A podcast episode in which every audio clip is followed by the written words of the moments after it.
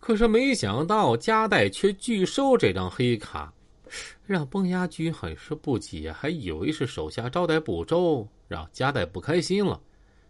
好酒好菜上齐，崩牙驹又掏出那张黑金 VIP。加代呀，咋回事啊？干嘛不收啊？你看不起我崩牙驹是不？加代淡淡一笑，不瞒你说，驹哥，帮朋友一个小忙。送这厚礼没必要嘛？你不收啊，就是看不起我。崩牙驹还是一脸严肃。你把这个收了，我再收。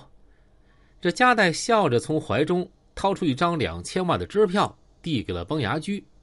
原来啊，加代特意查清了金刚和岳金华之间的来龙去脉，派人上门敲打岳金华，让岳金华乖乖的签支票还钱。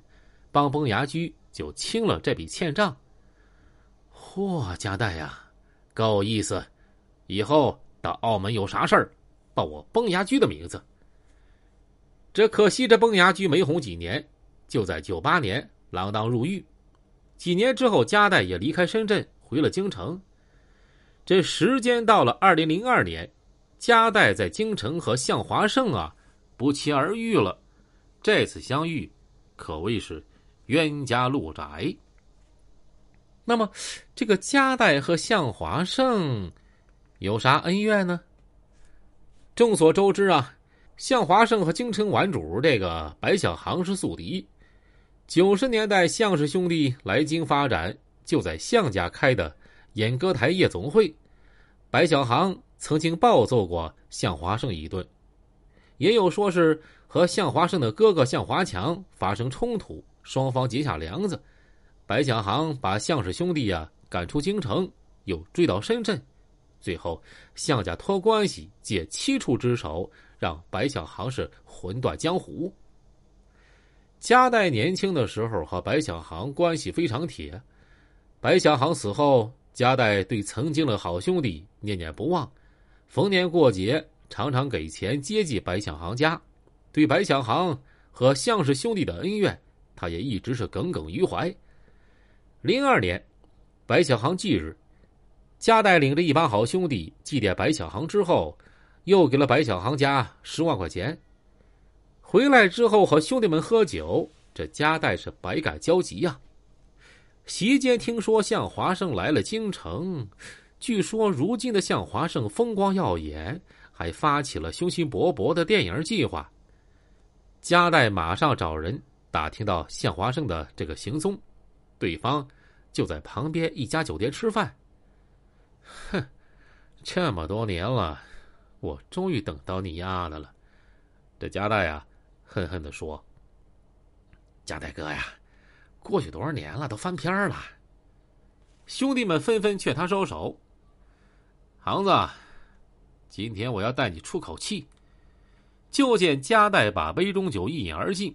一帮人风风火火就赶到向华胜所在酒店，而此时呢，黑西装、白衬衣、金丝眼镜的向华胜正和一帮大老板啊谈这个生意蓝图呢，手中摇着红酒杯，摇来晃去的。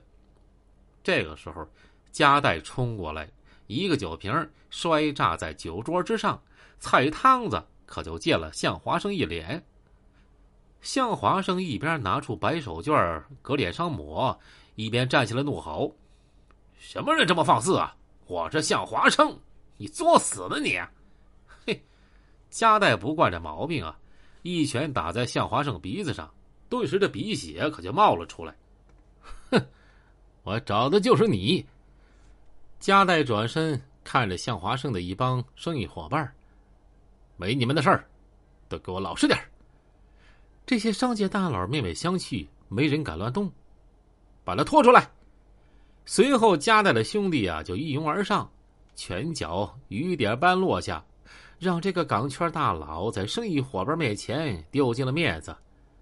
航子，哥今儿个帮你出气了。远处传来警笛呼啸的声音。走。加代挥了挥手，一帮人匆匆离去。其后，加代远离江湖，晚年好酒的加代没事儿就喜欢在小酒馆和老友啊喝上两杯。后来，加代因患淋巴癌去世，江湖走完一遭，人生恍如大梦。